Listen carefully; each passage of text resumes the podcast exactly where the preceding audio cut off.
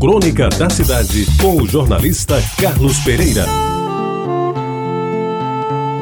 Amigos ouvintes da Reda Bajara, a rigor, aquele era um dos poucos bares de calçada da cidade.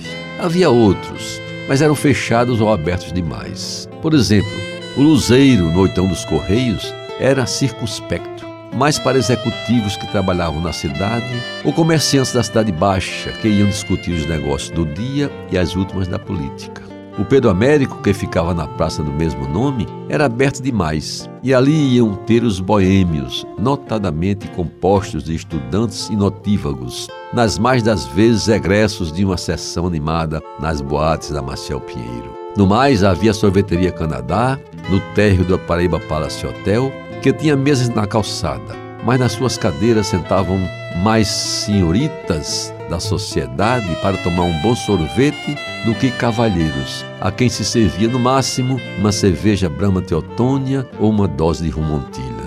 Em Tambaú estavam o Elite e o Jangadeiro, que tinham boa comida e boa bebida, além da brisa vinda do mar. Mas para chegar lá, naquela época, ou se ia de bonde ou de carro, para quem tinha esse desfrute, coisa difícil de acontecer. E o pior, no inverno de abril a agosto, ficavam as moscas e nem a excelente sopa de cabeça de peixe do Elite conseguia atrair fregueses. Pois bem, amigos ouvintes, quem não se lembra, ali em Jaguaribe, bem perto do centro da cidade, reinava praticamente absoluto o famoso bar Luzeirinho, que por muitos anos foi ponto de encontro obrigatório de políticos, estudantes, comerciantes, intelectuais, jornalistas e outros tantos que apreciavam chope bem gelado e bem tirado e os tiragostos de primeira. As mulheres eram minoria, por poucas frequentavam o bar apesar do ambiente rigorosamente familiar, assegurado pelo proprietário, o respeitado Antônio Gordo, de saudosa memória.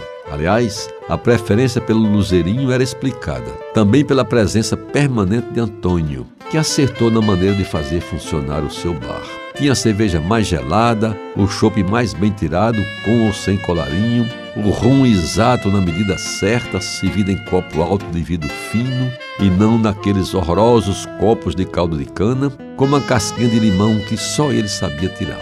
Os petiscos servidos eram de dar água na boca, e por conta disso, as comidinhas do Luzerinho fizeram história na gastronomia paraibana, a começar pelo inigualável picado de porco, que alguns chatos chamavam de sarapatel, que era consumido nas noites das quartas-feiras e que inundava o bar de gente vinda de todos os cantos para saborear aquela iguaria. Como não havia reserva de mesas, tinha gente que chegava antes do sol se pôr para não ter de esperar na fila. O pombo frito era outra parede preferida, tanto quanto o nambu assado ou ainda o casquinho de caranguejo mais gostoso da cidade. Quando eu falo disso, chega, encho a boca d'água. Lembro bem que quando voltava da missa do galo da igreja do Rosário, a parada no Luzerinho era certa. E que delícia era saborear um pombo recheado regado a um chope bem gelado.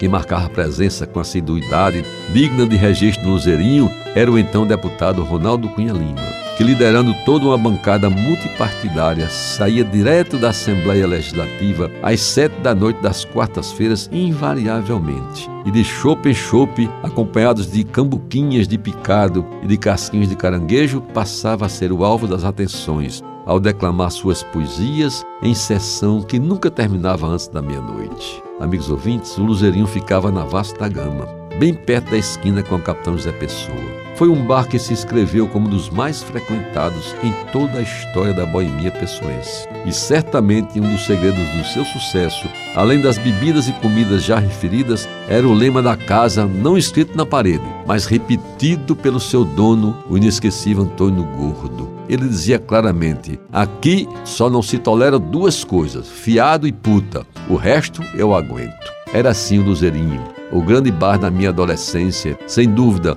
o nome mais expressivo em bares de calçada da história dessa cidade de Nossa Senhora das Neves. Você ouviu Crônica da Cidade com o jornalista Carlos Pereira.